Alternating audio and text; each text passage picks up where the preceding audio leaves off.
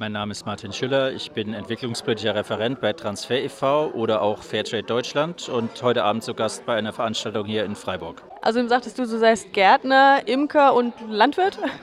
Ich äh, habe eine Ausbildung als Gärtner gemacht, ja, zweijährige Ausbildung, 1987 bis 89. Danach habe ich Agrarwissenschaften studiert in Gießen, Fachrichtung Umweltsicherung und ländliche Entwicklung. Äh, vor ein paar Jahren habe ich mich zum Imker bekehren lassen und ähm wir hatten es heute natürlich bei dieser Diskussion hier schon angesprochen. Die Debatte um Lidl ist ein ziemlich heißes Thema. Ähm, es wurde jetzt eben vor, ein paar Monaten gab, gab es einen Fair Trade Award für Lidl. Wie steht ihr dazu? Wir stehen dazu. Ich kann aber auch mehr dazu sagen. Uns ist bekannt, dass das eine kontroverse Diskussion ausgelöst hat und äh, warum denn der Fair Trade Award vergeben wurde an Lidl. Die Diskussion ist teilweise verständlich, teilweise beruht es aber auf, auf äh, mangelnder Information von Seiten derer, die diese Diskussion betreiben. Dazu muss man einfach sagen, äh, dass Lidl den Award bekommen hat, ist eine Tatsache, die geschuldet ist dem Prozess der Preisvergabe. Da muss man ein bisschen ausholen und erklären, der Fairtrade Award wird vergeben an Organisationen, die sich für den fairen Handel engagieren und es werden entsprechende Organisationen oder Firmen, Unternehmen aufgerufen, sie mögen sich bewerben für diesen Fairtrade Award. Und in dem Bereich, in dem äh, Lidl ausgezeichnet worden ist, Handel, haben sich tatsächlich nur sechs äh, Bewerber eingefunden bei der Teilnahme an dem Award.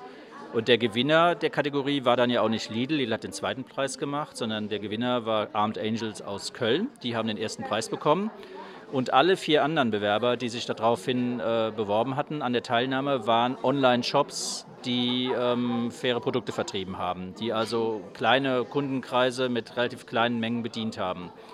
Wenn man jetzt diese Bewerberlage nimmt und daraus jemand auswählen muss, der besonders viel für einen fairen Handel getan hat, dann landet man qua Größenordnung eigentlich automatisch beim Lidl, ob man das jetzt gut findet oder nicht. Aber mangels anderer alternativer Bewerber, die in der gleichen Größenordnung da gewesen wären, war eine andere Preisvergabe eigentlich kaum noch möglich.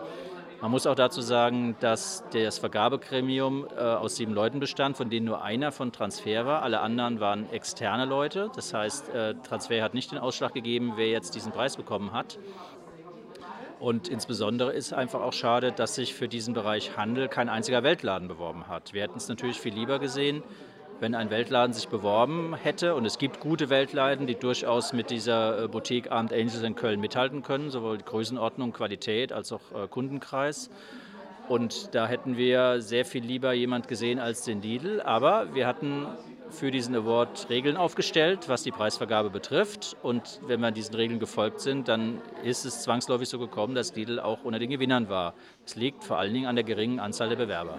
Es kam vorhin die Frage aus dem Publikum, wie ihr reagieren würdet, wenn jetzt zum Beispiel Coca-Cola äh, seinen Zucker aus Fairtrade-Beständen ähm, kaufen würde. Es gibt schon ein Beispiel, was du dann auch aufgeführt hast. Ähm, über Umwege hat wohl Nestlé wohl auch schon irgendwie ist irgendwie schon gesiegelt oder Cadbury in dem Fall. Du hast da Diskriminierung erwähnt. Wie, was verstehst du unter Diskriminierung und inwieweit ist es in euren Statuten festgeschrieben? Also äh, zunächst zu Cadbury und Lidl, äh, Cadbury und, und Nestlé. Wir haben als Zertifizierungsorganisation keinen Einfluss darauf, wenn eine Firma eine andere kauft, die bereits Fairtrade gesiegelt ist als Händler. Und das war in dem Falle Cadbury so. Die sind äh, zu einem Zeitpunkt äh, als Fairtrade-Händler zertifiziert worden, als sie noch gar nicht von Nestlé, äh, zu Nestlé gehört hatten, meines Wissens. Ich bin jetzt nicht der Fachmann in dem Gebiet, aber als, als exemplarischer Fall eignet sich das, dass halt ein, ein, ein, mittelgroßes Unternehmen von einem großen gekauft wird und plötzlich hat man dann mit einem Multi zu tun, obwohl man den gar nicht so herbeigewünscht hat, sage ich mal vorsichtig. Ne? Aber der ist dann als schlichtweg als Realität ein Partner und mit dem muss man auch reden. Und wir können ihn auch nicht einfach rausschmeißen. Und dann sind wir bei der Diskriminierung.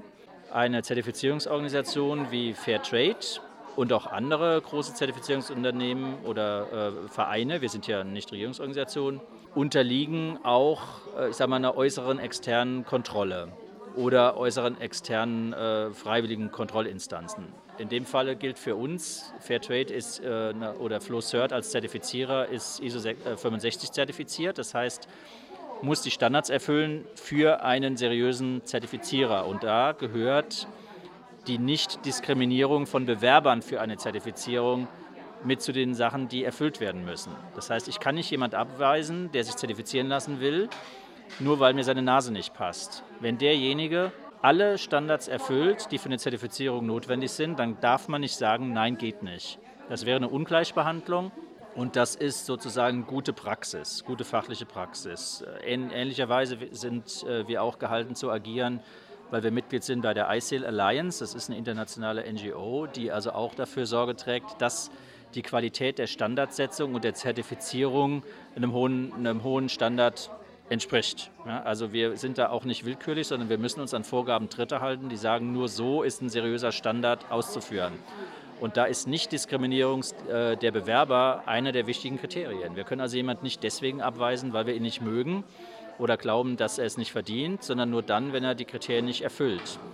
Insofern können derzeit nach, nach äh, gängiger Lage oder nach derzeitiger Lage auch Firmen und Unternehmen sich um eine Fairtrade-Zertifizierung bemühen, die wir jetzt nicht unbedingt als, sag mal, wünschenswert betrachten würden. Und da äh, kann dann durchaus so eine Problemlage entstehen, ja.